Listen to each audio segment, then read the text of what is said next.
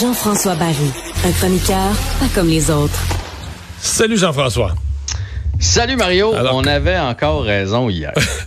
Alors, pour les gens qui auraient raté notre discussion d'hier, tu m'as annoncé que Joël Armia allait jouer sur le trio de Nick Suzuki. Je n'en revenais pas et pendant une minute, on a ri de, de Joël Armia. qui a fini par faire un tour du chapeau finalement dans le match d'hier.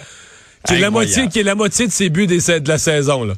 Exact. et, et, le quart des buts des deux dernières saisons, parce qu'il y a 12 buts. Il y a 12 buts en deux, ans, il en a fait trois hier soir. 17 depuis la pandémie. Alors que nous, on n'a jamais parlé de lui, mais hier, on a ri de lui. Aller-retour. Ouais. Est-ce que c'est le signe que les joueurs du Canadien sont tous à l'écoute de Cube Radio? Et là, à un moment donné, on les pique, on pique leur orgueil? Je pense parce que c'est pas la première fois que ça arrive. Là. Moi, je me souviens très bien d'avoir dit, mettons, euh, Jake Allen. Pourquoi Jake Allen, à soir, là, il est une vraie passoire par les temps qui courent. Mettez mon tambour, paf, il a fait un jeu blanc. Combien de fois on se texte avec exactement le joueur de qui on a parlé, qui en joue une grosse? J'ai l'impression, effectivement, qu'on nous écoute et qu'on pèse sur les bons euh, boutons, euh, Mario. En même temps. On est un porte-bonheur pour le Canadien, finalement. C'est un porte-malheur qui porte bonheur. Bon. Quand mais on là, parle hier, de quelqu'un, il perd ouais. Hier, ça a bien été, mais il faut dire qu'il était contre une équipe là que. Écoute, ça leur tentait pas d'être là, Ils sont éliminés. Je pense que c'est pire que le Canadien. C'est une équipe qui est pas en série, mais qui était sûre d'être en série. C'est la déception au cube. Là.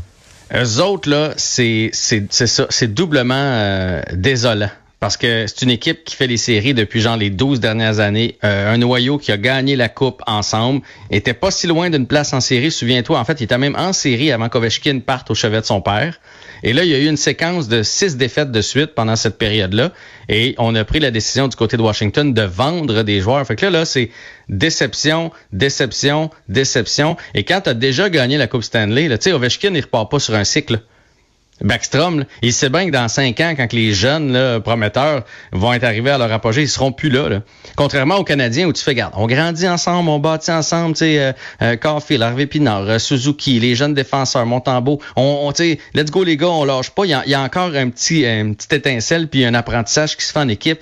Les Capitals, c'est des vétérans. Puis là, c'est des vétérans qui avaient clairement lâché hier. Là. à un moment donné, même le gars est parti en semi-échappé, est arrivé devant, devant Montembeau, il a fait une feinte. C'est une feinte que tu fais en pratique, là, en fin de pratique, quand tu veux juste t'amuser. là. C'était visiblement pas comme je vais la mettre dedans. C'était juste va m'amuser. Heureusement que le gardien Kemper a été bon, parce que les Canadiens n'auraient marqué 10 hier. On a pogné plusieurs poteaux. Euh. bref, ça a fait du bien aux Canadiens, ça a fait du bien aux partisans, et ça a sûrement fait grand bien à Yoel Armia, qui est bourré de talent, mais qui, qui joue en dents de scie. Hein? Voilà. Oui, ouais. Donc hier, il était sur la pointe, la pointe de la dent de Mais c'est, quand même ridicule de compter, là. Quand tu le dis comme ça, le quart de tes buts sur deux ans, faut dire qu'il y a eu des blessures, là, mais le quart de tes buts sur deux ans, t'es compte dans une soirée. Faut dire que le dernier était dans un filet désert, puis, tu sais, euh, on l'avait, on l'avait mis sur la glace pour lui permettre d'avoir son tour du chapeau. Ouais, mais ça, ça arrive souvent ailleurs dans la ligue aussi. On va le prendre. puis soit dit en passant, il a quand même encensé hier Raphaël Harvey-Pinard, puis Suzuki jouait bien mieux à côté de Raphaël Harvey-Pinard. Son énergie, les revirements qu'il fait créer à l'adversaire à cause de sa pression profitent à tous les joueurs qui jouent avec lui depuis qu'il est arrivé à Montréal. Tu veux me parler du combat de Petzetta? Ouais, quelque chose qui m'achale là-dedans. Tu sais, Petzetta donne une mise en échec euh, sévère, lourde, pesante, euh, euh, pas vicieuse, mais je vais dire vicieux dans le sens qu'il sait que son adversaire est dans une mauvaise posture, mais elle est légale, la mise en échec. Et là, je trouve que ça arrive de plus en plus que euh, t'es obligé de jeter les gants par la suite parce que là, Tom Wilson s'est rué vers lui, puis là, il y a eu un combat. Fait que, tu sais, je veux dire, une mise en échec, là, moi, là, qui arrive de côté, qui est dangereuse pour, euh, pour l'adversaire, tout, tout ça, là, je suis d'accord. Je suis d'accord à ce qu'on, après ça, à ce qu'on doit répondre de nos actions.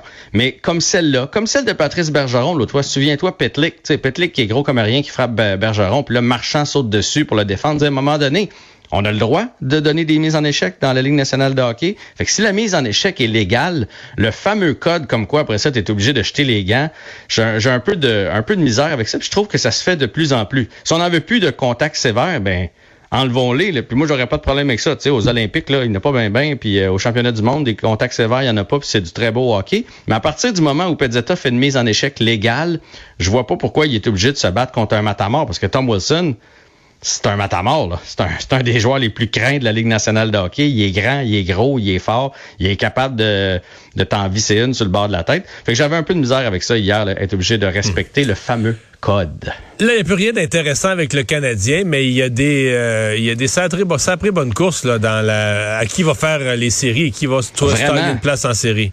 Vraiment, d'ailleurs, demain, toutes les équipes de la Ligue nationale vont être en action. Puis là, il y a des courses vraiment intéressantes. Là. Pittsburgh, euh, les Islanders et les Panthers de la Floride. Présentement, c'est qui qui serait dedans? Présentement, c'est les, les Pingouins qui sont en dehors, mais par un point là, ou un match en main, c'est vraiment, vraiment serré. Fait que tout va bouger dans les trois prochaines rencontres. Il reste trois matchs à chacune de ces équipes-là. Et c'est la même chose de l'autre côté. Les prédateurs de Nashville qui, ont hein? vendu. Ils ont vendu, eux autres, à la date limite. Ils font, sont en train de faire une remontée. Ils sont à un point d'une place en série. Hier, ils ont battu les Hurricanes de la Caroline 4-0. Personne n'avait vu venir ça. Et là, ils sont en train de chauffer les Jets et les Flames pour la dernière place. Donc, il reste deux places dans l'Est et une place dans l'Ouest. Et ça va jouer d'ici les sept prochains jours. Ça va dans l'Est, dans l'Est, tu nous as nommé les Islanders, les Pingouins puis les Panthers de la Floride. Mais donc, deux des trois vont faire les séries. Dans le fond, c'est un des trois qui va être sorti des séries dans leur cas. Ouais, et à mon avis, malheureusement, ça va être les Pingouins. Ah J'ai l'impression que ben, ils ont un calendrier difficile d'ici à la fin de l'année, oh, plus difficile oh, que les oh. deux autres. Ça se pourrait qu'on soit sans Ovechkin et sans Crosby pour la première fois depuis je sais, sais pas combien de temps en série. Finalement, il reste 30 secondes. Tu nous fais en rafale tout ce qu'il faut surveiller de sport durant la fin de semaine, Pascal. Parfait. Alors, le Master, ça se poursuit. Là, présentement, il y a de la pluie. Tiger Woods est toujours à plus 2. Euh, donc, on surveille ça en fin de semaine. Euh, le meneur, c'est Kepka qui est à moins 12. Ensuite de ça, le CF Montréal affronte le Révolution de la Nouvelle-Angleterre. On va aussi surveiller le Rocket qui joue sa saison contre Cleveland. D'ailleurs, on a retourné euh, Primo, on a retourné Schooneman à Laval. le club le club maire de Cleveland a fait la même chose. Columbus a envoyé des joueurs de la Ligue nationale. Donc, c'est le match qui va décider de quelle équipe passe en série. Fait que ça, ça va être un match très excitant à surveiller. Je te souhaite une très belle fin de semaine. Salut. Merci, toi aussi.